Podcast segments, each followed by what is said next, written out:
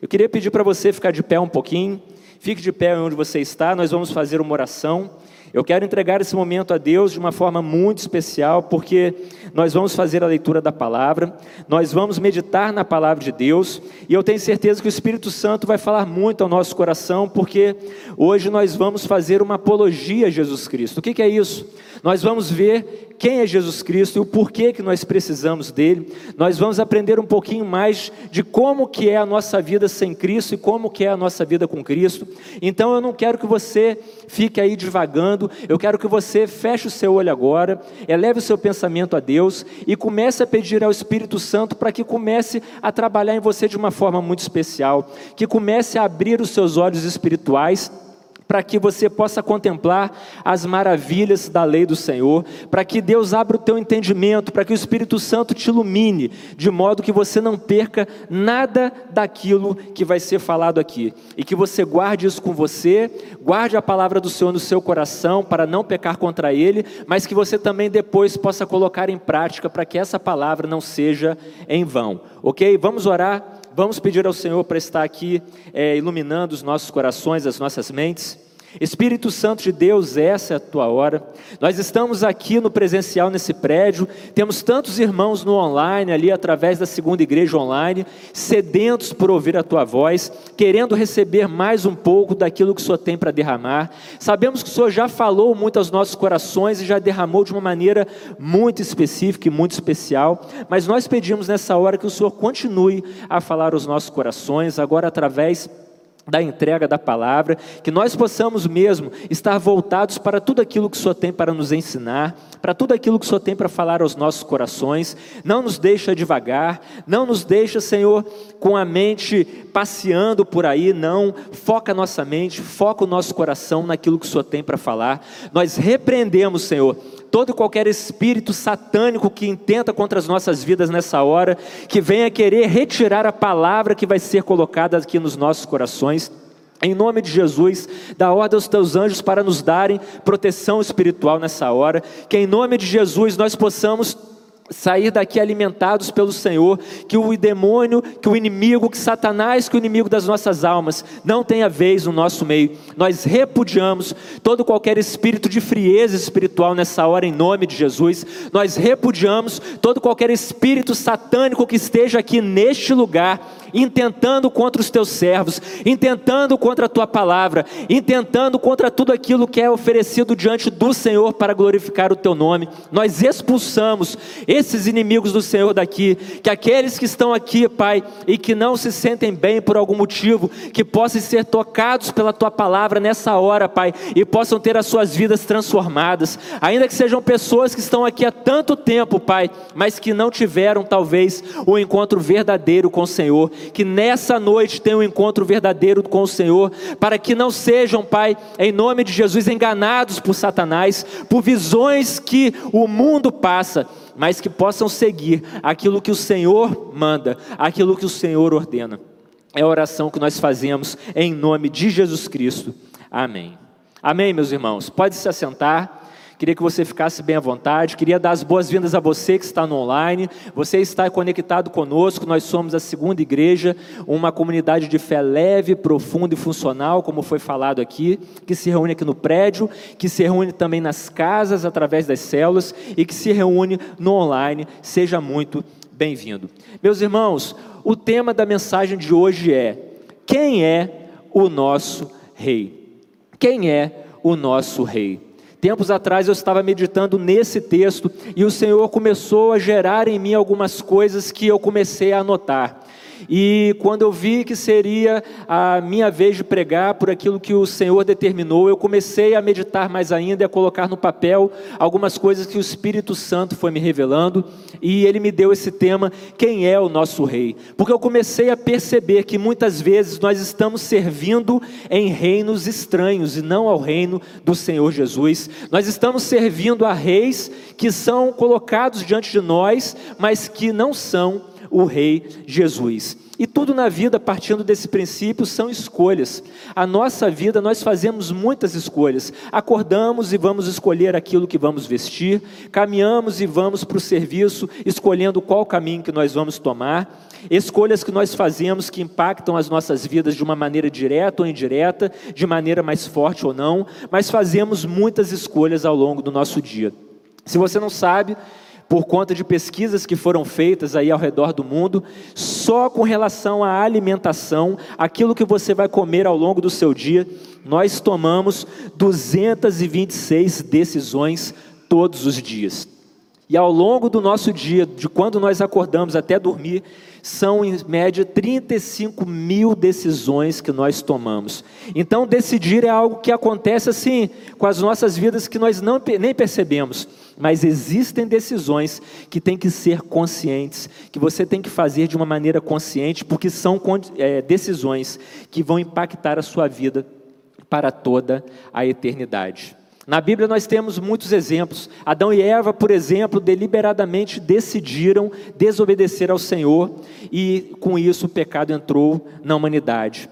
Por outro lado, Josué, quando foi colocado ali no meio do povo de Deus, ele decidiu, juntamente com a sua família, seguir ao Senhor Deus. Ele disse: Escolheis, pois, a quem sigais, porém eu e a minha casa, nós serviremos ao Senhor. No Novo Testamento, por exemplo, nós temos ali Ananias e Safira, que decidiram reter uma parte daquilo que eles tinham vendido de uma propriedade e não entregaram tudo ali diante do Senhor, apesar de anteriormente terem proposto no seu coração entregar tudo. E como nós sabemos, eles foram fulminados. Porém, Barnabé ao seu turno, Barnabé, o que, que ele fez? Ele entregava com interesse de coração, ele decidiu entregar os seus bens com interesse de coração ao Senhor. E aí eu queria falar para vocês aqui sobre decisões, lendo com você um texto que está no capítulo 19 do livro de, do livro de João, desculpa, o Evangelho de João, no capítulo 19, a partir do versículo 5. Vai aparecer na sua tela, mas fique à vontade para você poder abrir a sua Bíblia aí no celular, no seu tablet ou a sua Bíblia de papel. E assim diz a palavra do Senhor no Evangelho de João, no capítulo 19, a partir do verso 5. Quando Jesus veio para fora, usando a coroa de espinhos e a capa de púrpura, disse-lhes Pilatos: Eis o homem. Ao vê-lo, os chefes dos sacerdotes e os guardas gritaram: Crucifica-o, crucifica-o.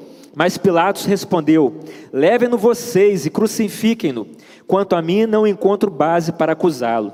Os judeus insistiram: Temos uma lei, e de acordo com essa lei, ele deve morrer, porque se declarou filho de Deus. Ao ouvir isso, Pilatos ficou ainda mais amedrontado e voltou para dentro do palácio. Então perguntou a Jesus: De onde você vem? Mas Jesus não lhe deu resposta. Você se nega a falar comigo, disse Pilatos. Não sabe que eu tenho autoridade para libertá-lo e para crucificá-lo? Jesus respondeu: Não terias nenhuma autoridade sobre mim se esta não te fosse dada de cima. Por isso, aquele que me entregou a ti é culpado de um pecado maior. Daí em diante, Pilatos procurou libertar Jesus, mas os judeus gritavam: Se deixares esse homem livre, não és amigo de César. Quem se diz rei opõe-se a César. Ao ouvir isso, Pilatos trouxe Jesus para fora e sentou-se na cadeira de juiz, no lugar conhecido como pavimento de pedra, que em aramaico é Gábata. Era o dia da preparação na semana da Páscoa, por volta das seis horas da manhã. Eis o rei de vocês, disse Pilatos aos judeus. Mas eles gritaram: Mata, mata, crucifica-o. Devo crucificar o rei de vocês? perguntou Pilatos. Não temos rei senão César? Responderam os chefes dos sacerdotes: Não temos rei senão César. Meus irmãos, nesse texto aqui, Jesus já está nas suas horas finais de vida. Nesse texto, se a gente parar para ler, muita coisa já aconteceu, escolhas haviam sido feitas. Porque Pedro, por exemplo, já havia decidido trair Jesus três vezes e o galo cantou e aí ele se lembrou de que Jesus havia dito de que ele havia de o trair. Ali o povo judeu daquela época já havia decidido soltar Barrabás ao invés de soltar Jesus. E Jesus, nessa hora, já havia sido preso injustamente, ele já havia sido levado para um julgamento de forma injusta, já tinham colocado uma coroa de espinhos na cabeça dele e ele já tinha passado até então por algum tipo de humilhação. E quando nós vemos nesse texto, nós vemos que as pessoas que estavam envolvidas nesse texto, nessa passagem bíblica, aqueles personagens que estão aqui, os religiosos e líderes da lei naquela época, líderes religiosos dos judeus, Pilatos, todos eles tiveram momentos em que eles puderam fazer decisões, decidindo por um lado ou para o outro, por Jesus ou contra Jesus, a favor da vida ou a favor da morte. E como nós podemos ver, não tomaram nenhum tipo de decisão sábia. E eu queria compartilhar com você então, de uma forma bem rápida, porém profunda, três coisas que acontecem conosco quando decidimos que Jesus Cristo não é o nosso Rei. Ao final dessa mensagem, quando você desligar o seu celular, o seu tablet, a sua televisão, você que está no online, quando você sair desse prédio, você que está aqui, eu quero que você saia daqui sabendo de três coisas que acontecem conosco quando decidimos que Jesus Cristo não é o nosso Rei. E a primeira delas é: quando Jesus Cristo não é o nosso Rei, usamos as Escrituras para alcançar os nossos objetivos e não os de Deus. Quando Jesus Cristo não é o nosso Rei, usamos as Escrituras para alcançarmos os nossos objetivos e não os de Deus. O versículo 7 que nós acabamos de ler fala assim: Os judeus insistiram, temos uma lei, e de acordo com essa lei, ele deve morrer, porque se declarou filho de Deus. Meus irmãos, essa lei da qual os judeus estavam falando aqui, provavelmente era Levítico 24:16, que dizia assim: quem blasfemar o nome do Senhor terá que ser executado. A comunidade toda o apedrejará seja estrangeiro, seja natural da terra, se blasfemar o nome, terá que ser morto. Então, para os judeus daquela época, principalmente para os líderes espirituais, os líderes religiosos, você afirmar que você era Deus era como se você estivesse tomando o nome de Deus em vão, era como se você estivesse cometendo uma blasfêmia. E Jesus Cristo atribuía a si a divindade, ele dizia ser Deus, dizia ser o Filho e de Deus. E por conta disso, os judeus começaram a querer crucificá-lo, começaram a querer matá-lo. E é verdade nas nossas vidas que muitas vezes nós fazemos essa mesma coisa que os judeus estavam fazendo, porque se você parar para perceber, os judeus estavam usando a palavra de Deus, os judeus estavam usando as Escrituras, não para cumprir os propósitos e os objetivos do Senhor, mas para alcançar os seus próprios objetivos. E muitas vezes é assim. Nós vemos aí no dia a dia muitas instituições que se dizem ser igrejas, que se intitulam igrejas e que pegam a palavra de Deus, distorcem a palavra de Deus, muitas vezes propositalmente, para alcançar os seus próprios objetivos, muitas, muitas vezes objetivos de lucro. Para quê? Para poder fazer com que pessoas inocentes ou com pouca instrução venham a ser oprimidas e assim eles alcancem não os objetivos de Deus para usar aquele, aquele dinheiro que é entregue no altar para poder abençoar a vida dos outros, mas para abençoar as suas próprias vidas. E nós condenamos essas instituições, nós condenamos essas pessoas, porém muitas vezes nós fazemos a mesma coisa. Nós pegamos a palavra de Deus e nós a distorcemos porque a usamos para o nosso próprio bem-estar, para justificar os nossos erros, justificar os nossos próprios pecados. Se você parar para pensar, por exemplo, aquele versículo clássico de Filipenses 4,13: Posso todas as coisas naquele que me fortalece. Às vezes nós usamos esse versículo de uma forma fora do contexto da palavra, estamos passando por uma dificuldade financeira, e aí a gente começa a falar: posso todas as coisas naquele que me fortalece, porque eu vou ficar rico, eu vou dar a volta por cima, e eu vou ter o carro do ano, e eu vou conquistar uma, uma, um cargo muito alto na minha empresa. Porém, o que Paulo realmente quis dizer quando ele estava escrevendo essa carta, que foi uma carta que foi escrita inclusive na prisão, Paulo estava preso, o que ele quis dizer é o seguinte: posso passar por todas as coisas, porque Deus me dá uma energia, uma força, uma ousadia fora do comum, porque Paulo já havia passado fome, havia passado fartura, e ele sabia lidar com todas as coisas. Então nós vemos aqui que quando aqueles judeus, quando aqueles líderes religiosos, eles invocaram a palavra de Deus ali, na verdade, eles não estavam querendo invocar a palavra de Deus porque queriam fazer justiça, porque queriam cumprir a palavra de Deus, não mas porque eles tinham sede de vingança contra Jesus, porque eles viam que as multidões estavam seguindo a Jesus e deixando o judaísmo para poder seguir a algo que eles chamavam de seita, para poder seguir a um Jesus que eles chamavam de blasfemo, e eles começaram a ter ciúmes, eles começaram a ver que Jesus, pelo poder de Deus, fazia muitos milagres que eles não conseguiam fazer, porque eles não tinham Jesus como o próprio rei deles. E aí vem a pergunta: como temos nos comportado diante da Bíblia, meus irmãos? Temos buscado a vontade de Deus para nós ou temos buscado as nossas próprias vontades? Temos vivido uma vida de intimidade com o Senhor ou uma vida de religiosidade? Meus irmãos, Deus nos chamou para ter uma vida de intimidade com o Senhor. Isso é muito falado aqui nesse púlpito, coisa que os judeus daquela época não viveram, não viveram, principalmente os líderes religiosos. Deus nos chama para que nós vivamos em intimidade com Ele, mas essa intimidade nós só vamos conseguir obter a partir do momento em que nós tivermos Jesus como nosso Rei. Porque nós, se nós tivermos outras coisas ou outras pessoas como nosso Rei, nós nunca vamos conseguir cumprir os propósitos de Deus para a nossa vida. Este livro aqui vai servir simplesmente para nos recusarmos de fazer coisas que estão escritas aqui. Vamos usar a Bíblia contra a própria Bíblia, porque a interpretação que vai ser dada não é a interpretação que vem do alto, mas a interpretação que vem de nós mesmos. No livro chamado Enraizado, os lugares escondidos onde Deus desenvolve você. Eu quero é, é, compartilhar um trecho que me chamou muita atenção, que diz assim: frutos não são atividades religiosas como ir à igreja, ler a Bíblia, guardar os dez mandamentos ou pregar o Evangelho.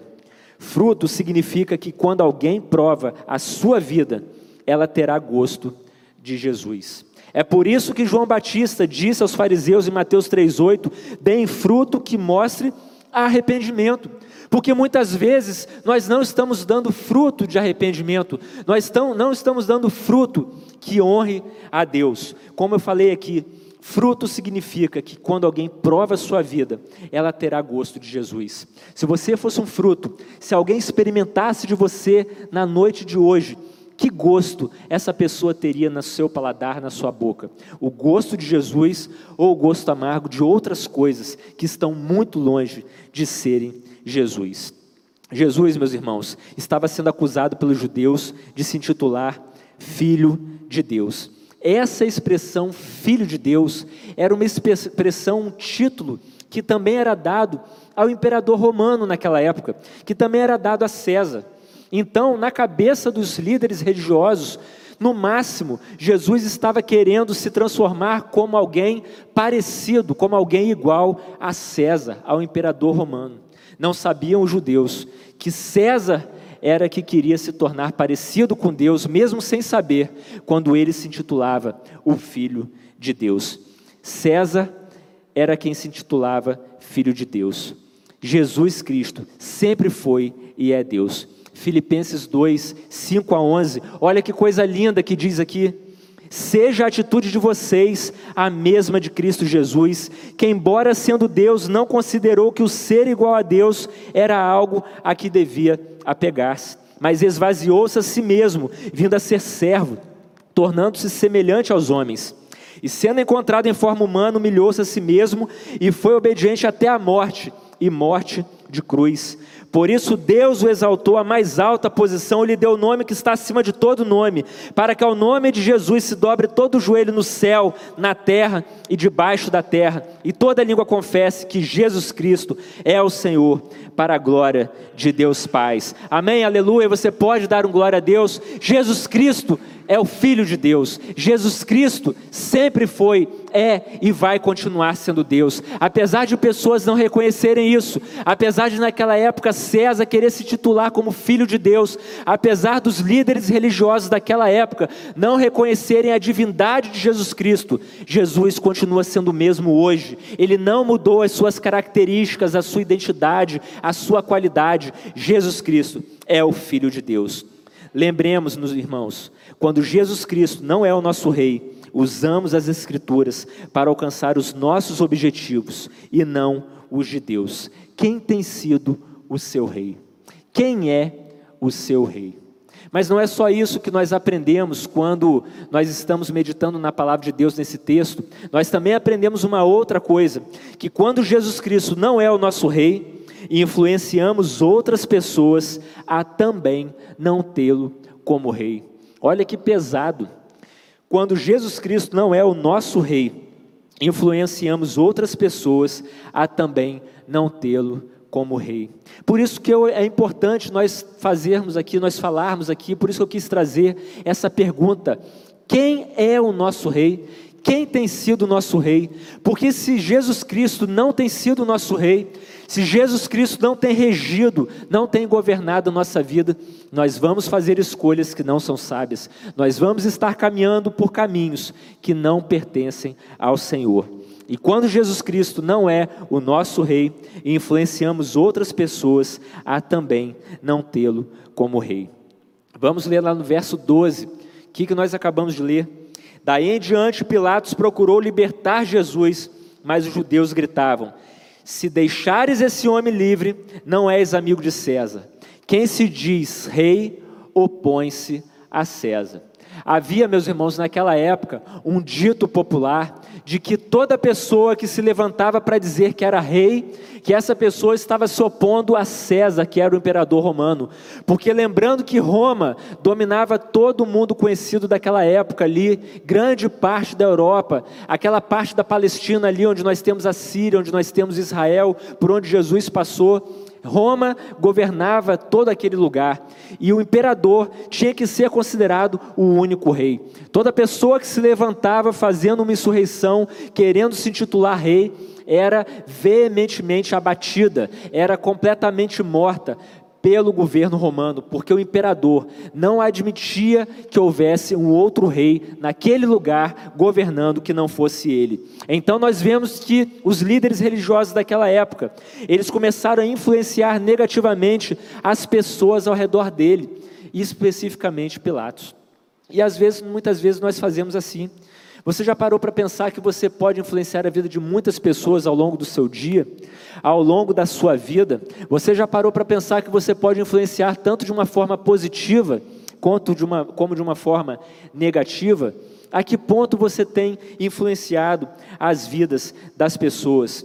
Esses judeus que estavam ali, naquela época, eles começaram a influenciar de modo negativo é, Pilatos, dizendo: Olha, não solte Jesus, porque você não vai ser amigo de César se você fizer isso. Quem se diz rei se opõe a César. Começou a haver uma pressão psicológica sobre a vida de Pilatos. Naquela época ali, ser amigo de ser amigo, né, de César também era um título dado pelo próprio imperador romano.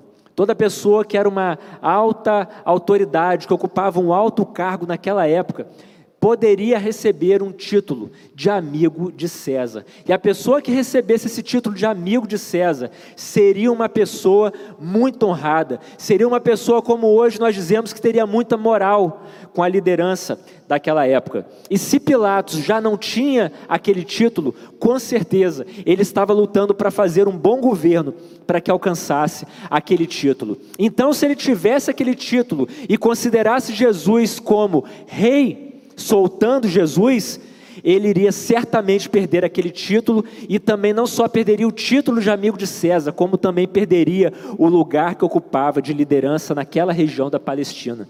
E se Pilatos ainda não tinha aquele título, ele nunca iria conseguir o título de amigo de César, porque ele teria sido considerado um traidor diante do imperador, porque estaria considerando outra pessoa como rei. E eu queria falar para você você que está aqui nessa noite no presencial, você que está aqui no online, Você que, de alguma maneira ou de outra, você que já tem Jesus dentro de você, você que já é um cristão, como tem andado a sua vida? Você tem usado argumentos para levar as pessoas a reconhecerem Jesus como Rei? Ou será que você, por outro lado, tem usado os seus argumentos, as suas estratégias, a sua capacidade intelectual para levar pessoas a não acreditarem que Jesus é Rei? Com as suas palavras, as suas atitudes, você tem feito com que pessoas sejam influenciadas para conseguir entender que Jesus é Rei? Ou será que você tem feito o contrário? Nesse texto que acabamos de ver, nós estávamos vendo que apesar de Jesus Cristo ser Rei, apesar de Jesus Cristo ser o Rei dos Reis e Senhor dos Senhores, os judeus daquela época ali, os líderes religiosos, estavam tentando convencer Pilatos a não reconhecerem Jesus como Rei. E eu tenho certeza, pela leitura aqui de tudo que nós vimos, que Pilatos estava balançado, que Pilatos estava em dúvida se Jesus Cristo realmente era rei, porque nós vemos de uma, que de uma forma ou de outra ele tentava liberar Jesus, ele tentava liberar Jesus da condenação máxima, da crucificação. Ele conversou com Jesus e chegou à conclusão de que Jesus era inocente, não tinha nada que pudesse ser levado contra Jesus, como se fosse uma é, uma sentença, uma condenação, mas mesmo assim, pela pressão psicológica, porque ele não queria perder um lugar de destaque, ele não considerou ser Jesus Cristo o Filho de Deus.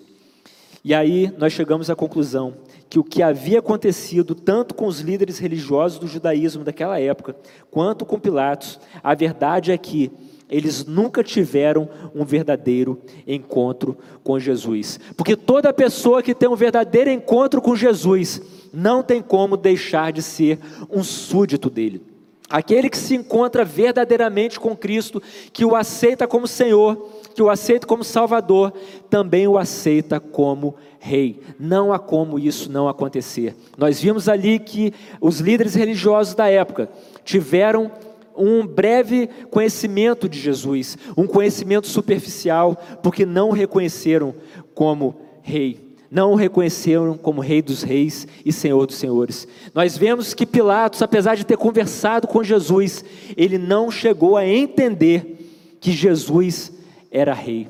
E muitas vezes isso acontece nas nossas vidas. Pode ser que você que está em casa no online, ou pode ser que você que está aqui já tenha ouvido falar de Jesus, Pode ser que você já tenha lido muito a Bíblia a respeito de Jesus, mas o seu conhecimento sobre Jesus tenha sido superficial, tenha sido um conhecimento que não o levou a entender que Jesus Cristo é Rei. Mas eu falo para você que Jesus Cristo, Ele é Rei. E por que, que eu falo isso? Porque muitas vezes, muitas religiões falam a respeito de Jesus, porém estão ensinando um Jesus histórico, um Jesus, homem muito bom, um exemplo, um exemplo de vida, e ele realmente existiu durante a história, os fatos históricos comprovam, não há como negar que Jesus Cristo esteve aqui nessa terra. Jesus Cristo realmente foi um exemplo para nós, mas ele não simplesmente foi isso, mas Jesus Cristo era o Messias, enviado por Deus para poder salvar o mundo. Uma coisa é Jesus histórico, outra coisa é o Jesus o Cristo. Jesus histórico, muito importante para trazer informações para nós. Outra coisa é Jesus o Cristo, o Messias, o ungido de Deus, prometido desde a antiguidade, desde os profetas, que estava por vir para sofrer para poder tirar o pecado do mundo. E nós aqui, neste púlpito, nós pregamos Jesus Cristo como Messias, nós pregamos Jesus Cristo como ungido de Deus, Jesus Cristo como Cristo, e o que nós queremos que você entenda nessa noite que mais do que um Jesus histórico, nós estamos apresentando para você um Jesus Cristo que é filho de Deus, um Jesus Cristo que morreu na cruz por você, mas que ressuscitou ao terceiro dia, que está vivo no céu, que ascendeu aos céus, que continua vivo, porque ressuscitou vencendo a morte. Um Jesus Cristo que prometeu que um dia voltará em glória para nos buscar e nos levar para viver com Ele por toda a eternidade. E é esse Jesus que um dia virá para reinar e é esse Jesus que um dia virá para reinar eternamente. É esse Jesus que é pregado para você nessa noite. Não simplesmente um Jesus, um Jesus histórico que passou por essa terra durante 33 anos, mas o Jesus o Filho de Deus. João 4, 25 a 26 nos narra uma história em que Jesus estava ao lado de um poço juntamente com uma mulher samaritana. E numa conversa com essa mulher, essa mulher falou para Jesus: Disse a mulher: Eu sei que o Messias, chamado Cristo, está para vir. Quando ele vier, explicará tudo para nós. Então Jesus declarou: Eu sou o Messias, eu que estou falando com você. Pilatos conheceu o Jesus histórico. Os líderes religiosos daquela época também conheceram o Jesus histórico, porém nunca tiveram um encontro com o ungido de Deus, com o Messias, com o Cristo. Não basta você conhecer o Jesus histórico, você precisa ter um encontro com Jesus Cristo. No livro Por que tarda o pleno avivamento, o autor ele traz uma frase assim, chave, que impactou muito a minha vida. Esse autor do livro, porque trata, é, porque tarda o pleno avivamento, avivamento, e nós estamos no ano do avivamento. Olha só o que, que ele disse, vai aparecer na sua tela. Se naquele dia, ele está falando aqui de Paulo, Saulo, que depois passou a ser mais conhecido como Paulo, na época da conversão dele, narrada ali em Atos dos Apóstolos, ok? Se naquele dia, na estrada de Damasco, Saulo tivesse encontrado um pregador e tivesse ouvido um sermão, ninguém nunca mais teria escutado falar dele. Mas ele se encontrou com Cristo. Às vezes podemos nos esquivar dos pregadores e de ouvir sermões, e muitas vezes o conseguimos, mas não há como fugir de um encontro com Cristo. E naquele instante, sua filosofia de vida teve um confronto com a própria vida. Aquele que já teve uma experiência com Deus nunca será dissuadido por argumentação humana, pois uma experiência com Deus que custa alguma coisa vale muito e realiza uma obra em nós. O que Paulo vivenciou naquele dia não foi um experimento, foi uma experiência. Não há como nós conhecermos a Jesus de verdade, termos uma experiência com Ele e continuarmos da mesma maneira. Aquele que já teve uma experiência com Deus nunca será dissuadido por argumentação humana. Infelizmente, Pilatos foi dissuadido por argumentação humana. A argumentação satânica, maligna dos líderes religiosos judeus daquela época conseguiram convencer Pilatos de que Jesus não era rei, de que Jesus não era o rei dos judeus. E aí nós vemos que ele entrou pelo cano, como nós podemos dizer no popular, porque, infelizmente, Pilatos, em vez de tomar uma decisão sábia, em vez de tomar a escolha de libertar Jesus, ele tomou a decisão de mandá-lo para a crucificação. Até que ponto você realmente já teve um verdadeiro encontro com Jesus Cristo? Com Jesus, o Cristo, Jesus, o Messias enviado, aquele que tem o poder para te salvar. Ele é o Rei dos Reis, ele é o Salvador. Quantas pessoas não têm tido um verdadeiro encontro com Cristo através de você, porque Jesus Cristo não é o Rei da sua vida? Se você que está aqui nessa noite no prédio, se você que está aí no online nos assistindo, se você nunca teve um verdadeiro encontro com Jesus Cristo, Nesta noite, a oportunidade está batendo a sua porta. Abra o seu coração.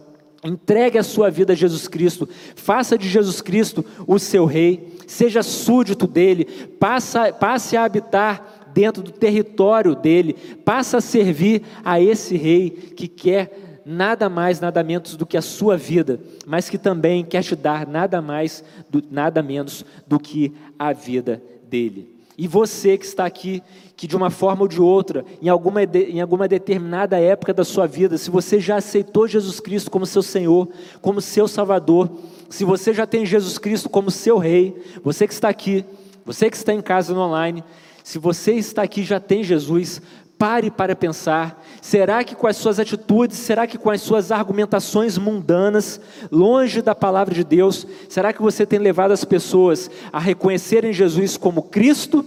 Ou será que você tem sido hipócrita como aqueles fariseus, como aqueles líderes religiosos da época, que têm usado de argumentações para levar as pessoas para longe de Cristo, para que não reconheçam a Jesus como Jesus, o Cristo, como o Rei? Lembre-se disso. Quando Jesus Cristo não é o nosso rei, influenciamos outras pessoas a também não tê-lo como rei. quem tem sido o nosso rei? Quem tem sido o seu rei? Quem é o nosso rei? Quem é o meu rei? E a terceira coisa que o Espírito Santo fala ao nosso coração nessa noite, a terceira coisa que nós aprendemos de Deus para que nós saiamos dessa celebração motivados a termos Jesus Cristo como nosso rei, é o seguinte: quando Jesus Cristo não é o nosso rei, escolhemos o reino do mundo ao reino de Deus. Quando Jesus Cristo não é o nosso rei, nós escolhemos o reino do mundo ao invés de escolhermos o reino de Deus. Que coisa triste. Olha o que diz o verso 25. Mas eles gritaram: Mata, mata, crucifica-o. Devo crucificar o rei de vocês? perguntou Pilatos. Não temos rei senão César, responderam os chefes dos sacerdotes. Meus irmãos, eu já li a Bíblia várias vezes e tenho parado para meditar nela em muitas oportunidades, mas poucas são as expressões que eu encontrei aqui com peso espiritual tão grande como essa frase dita pelos líderes religiosos daquela época. Não temos rei senão César. Essa frase fala muita coisa para a gente. Essa frase fala de vida e de morte ao mesmo tempo. Essa frase fala de escolhas, de escolha para a vida escolha para a morte, de escolha sobre quem vai reger a nossa vida e quem não vai reger a nossa vida, de quem vai ser o nosso rei e quem não vai ser o nosso rei, de onde passaremos a nossa eternidade. Não temos rei senão César, senão César. Essa palavra dos líderes religiosos da época talvez tenha sido assim uma das maiores contradições que nós encontramos na Bíblia, quando nós estudamos ali a história do povo judeu daquela época e de antigamente. Por quê?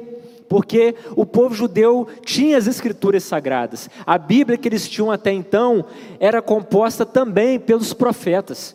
E lá nos profetas estava profetizado, milhares de anos antes de Jesus Cristo estar aqui nessa terra, estava profetizado de que o Messias viria, e que esse Messias viria para poder salvar o mundo, para poder resgatar as pessoas da morte.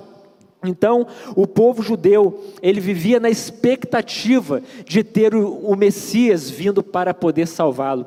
Só que eles tinham a expectativa também de que esse Messias ele viria não como Jesus veio de uma forma espiritual, mas que seria verdadeiramente um rei, um líder político e um general de guerra, que assim como Saul, assim como Davi, assim como é, Salomão, como os reis judeus da antiguidade, os reis de Israel da, da antiguidade, se assentaram num trono físico e levariam Israel, o povo de Israel, a governar sobre todas as outras nações. Então, eles não aceitavam o jugo de Roma, porque além de toda essa questão de que eles esperavam, aguardavam pelo Messias, eles sabiam que Roma imperava sobre eles, que Roma não era justa com eles, que Roma infligia a eles graves é, inquietações, cobrava deles altos impostos e não deixava eles serem uma nação livre. Então, por isso, os judeus queriam se ver livres de Roma.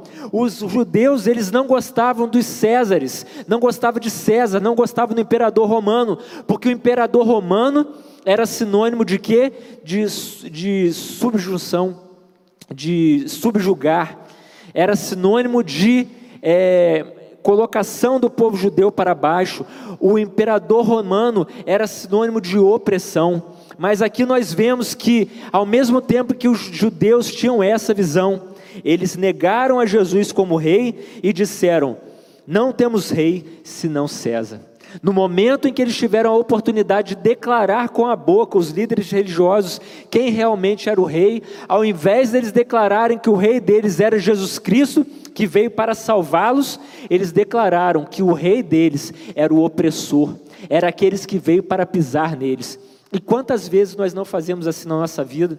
Nós, com as nossas atitudes, com a nossa maneira de viver, nós declaramos que o nosso rei é Satanás, aquele que veio para nos subjugar, para pisar em nós, para cobrar de nós altos impostos espirituais, de tudo aquilo que o pecado significa na nossa vida, ao invés de nós colocarmos Jesus Cristo como rei, porque Jesus Cristo veio para nos dar vida e nos dar vida em abundância.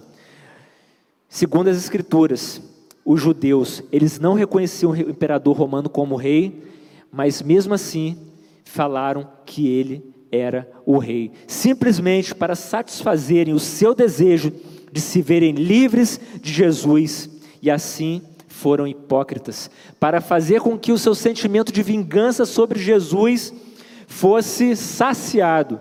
Eles colocaram a palavra de Deus em segundo lugar, colocaram até as suas crenças em segundo lugar, para poder entender que aquele que era o opressor passaria a ser o rei deles. E essa palavra, ela traz muita coisa para sempre, para nós. Interessante que aquele que era o único que poderia salvar os líderes religiosos da morte eterna, foi justamente o rejeitado por eles. Prestem bem atenção nisso. Aquele que era o único que poderia salvar os líderes religiosos da morte eterna, foi justamente o rejeitado por eles. Meu irmão, minha irmã, meu amigo, minha amiga, imagina que você está dentro de um avião e que você é o único passageiro desse avião e que você não sabe pilotar um avião e mesmo assim você vai lá e mata o piloto desse avião. O que, que vai acontecer com você? Você está cometendo um suicídio, porque aquele avião vai cair, você não vai ter como sobreviver. Na nossa vida muitas vezes é assim. Nós temos, nós estamos dentro de um avião, nós temos o piloto, nós não sabemos pilotar o avião e nós matamos esse piloto. Na nossa vida, muitas vezes, nós cometemos esse suicídio espiritual quando nós não aceitamos Jesus Cristo como nosso Rei. Os judeus da época cometeram um suicídio espiritual quando decidiram que o Rei deles não seria Jesus Cristo. Não cometa o mesmo erro, não faça a mesma escolha. Apocalipse 19, 11 a 16, assim diz: de Jesus. Vi o céu aberto e diante de mim um cavalo branco, cujo cavaleiro se chama Fiel e Verdadeiro. Ele julga e guerreia com justiça. Seus olhos são como chamas de fogo, em sua cabeça há muitas coroas, e um nome que só ele conhece e ninguém mais. Está vestido com um manto tingido de sangue, e o seu nome é Palavra de Deus. Amém? Está vestido com o um manto tingido de sangue, o seu nome é Palavra de Deus. Os exércitos do céu seguiam, vestidos de linho branco e puro e montados em cavalos brancos. De sua boca sai uma espada afiada com a qual ferirá as nações. Ele as governará com cetro de ferro. Ele pisa o lagar do vinho do furor da ira do Deus Todo-Poderoso. Em seu manto e em sua coxa está escrito este nome: Rei dos Reis e Senhor dos Senhores. Meus irmãos, Jesus Cristo é o Rei dos Reis, é a palavra de Deus que nos diz isso. O último livro da Bíblia, que é o livro do Apocalipse, o livro que fecha toda a revelação de Deus, de Deus para nós, contida aqui na Bíblia, que é a eterna palavra de Deus, ele fecha esse livro dizendo, é, acrescentando e dizendo que Jesus Cristo é o Rei dos Reis. O imperador romano até poderia ser o governador do maior império existente naquela época, mas estava debaixo de Cristo submisso a Cristo. Não existe nada nem ninguém superior a Jesus. Como nós cantamos aqui às vezes aos domingos, não há nada maior que Jesus, não há maior autoridade do que Ele. E aí eu pergunto para você nessa noite: eu pergunto, quem tem regido a sua vida, quem tem sido o rei da sua vida, a quem você tem dado crédito de ser súdito, as paixões desse mundo, você mesmo tem querido ser o seu próprio rei, ou a Jesus Cristo, que, como a palavra de Deus disse lá em Apocalipse, Ele é o Rei dos Reis, Ele é o Senhor dos Senhores. 1 Timóteo 1,15 afirma assim: Esta afirmação é digna de toda aceitação. Cristo Jesus veio ao mundo para salvar os pecadores. Amém? João 3,16. Porque Deus amou o mundo de tal maneira que deu o seu único filho, para que todo aquele que nele crer não pereça, mas tenha a vida eterna. Romanos 10, 9. Se você confessar com a sua boca que Jesus é Senhor e crer em seu coração que Deus os ressuscitou dentre os mortos, será salvo. Amém? Por que, que eu estou falando isso aqui, meu irmão, minha irmã? Por que, que eu estou falando isso aqui nessa noite, meu amigo, minha amiga?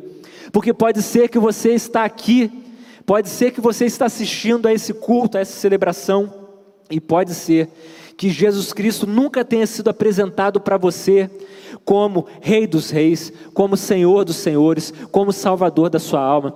Pode ser que a crença que você tenha seguido até hoje tenha sido uma crença que não está de acordo com os valores bíblicos e a você foi apresentado simplesmente um Jesus Cristo histórico, um Jesus Cristo bom, um Jesus Cristo exemplar, um Jesus Cristo moral. Mas nessa noite, o Jesus Cristo que está sendo apresentado para você é Jesus o Cristo, o ungido, o Messias, o, aquele que havia de vir para poder nos salvar da morte, do pecado, da morte eterna.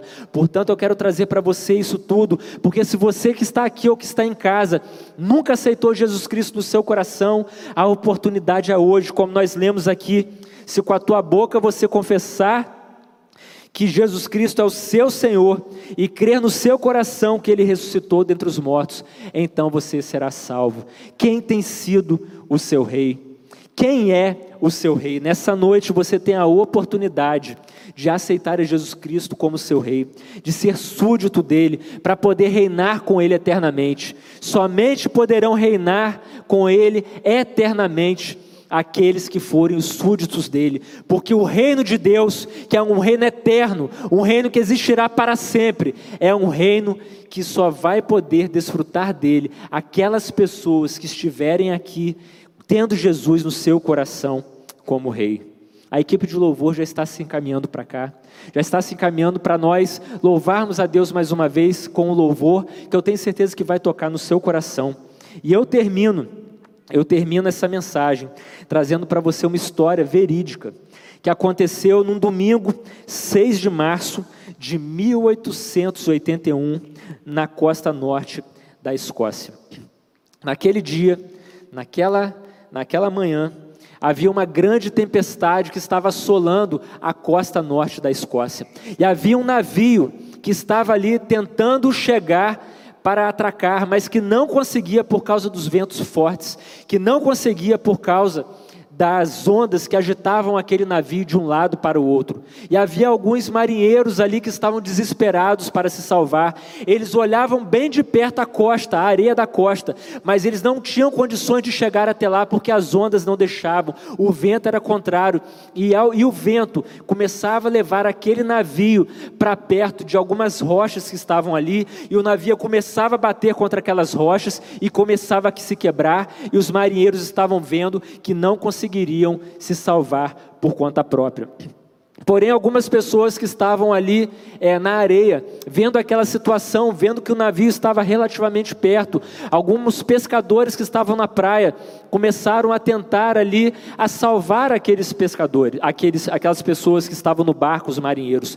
E eles pegaram um barril, eles amarraram uma corda naquele barril vazio e conseguiram jogar o barril ali na água e de uma maneira que eles conseguiam entender porque eles sabiam das marés e sabiam de como a tempestade estava regendo aquela água que se movimentava. Aquele barril conseguiu chegar até o barco e um daqueles marinheiros conseguiu entrar no, bar, na, conseguiu entrar no barril e aquele barril foi puxado e aquele marinheiro chegou são e salvo até a areia. E eles jogaram novamente aquele barril e a maré, as ondas levaram o barril novamente até o barco.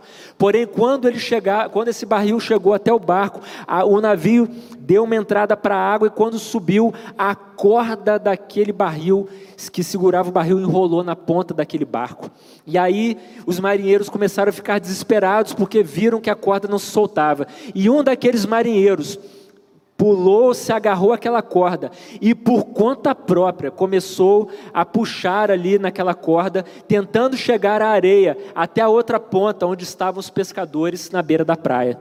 Porém, infelizmente, aquele marinheiro não conseguiu chegar porque as ondas eram muito fortes, o vento era muito forte, a água estava muito fria. E aí chegou uma hora em que a onda bateu nele, o levou e ele não mais conseguiu subir.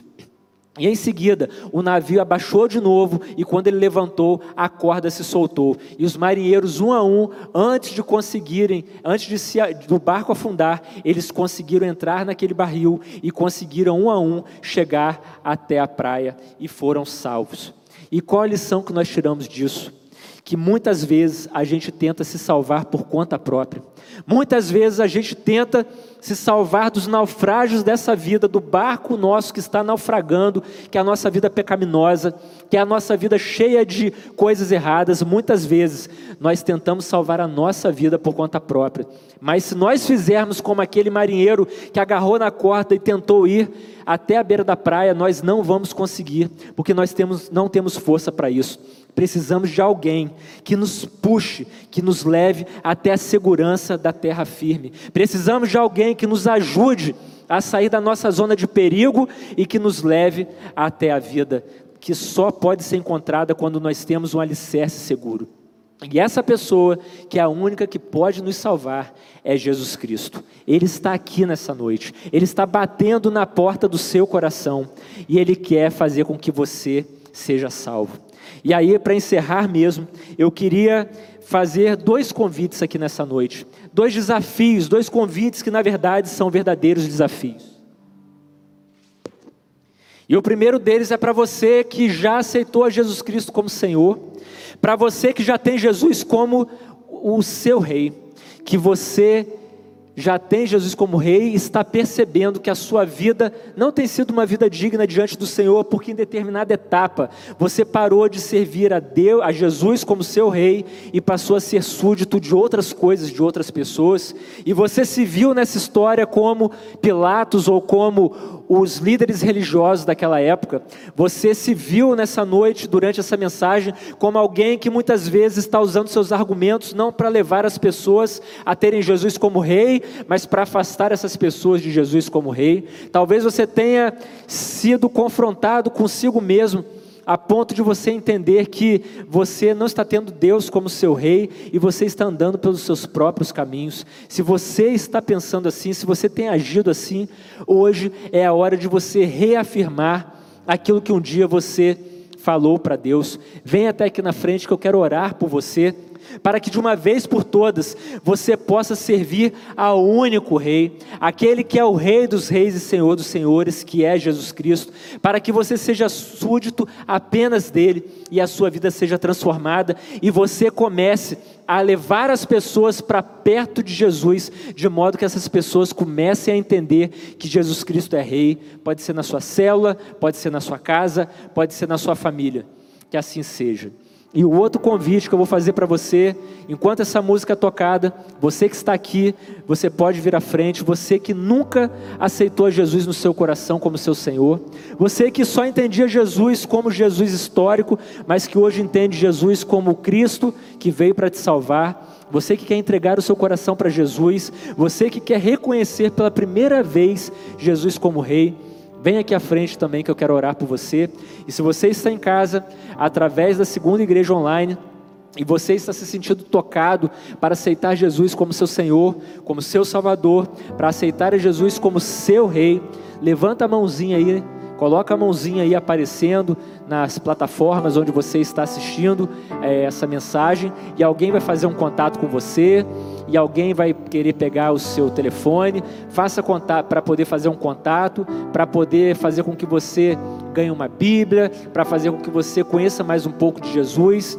E você também pode nos procurar depois através das redes sociais, através diretamente aqui do prédio da nossa igreja. Que Deus toque o seu coração, abra o seu coração para Jesus nessa noite, para Jesus que é o Rei dos Reis e o Senhor dos Senhores. Amém.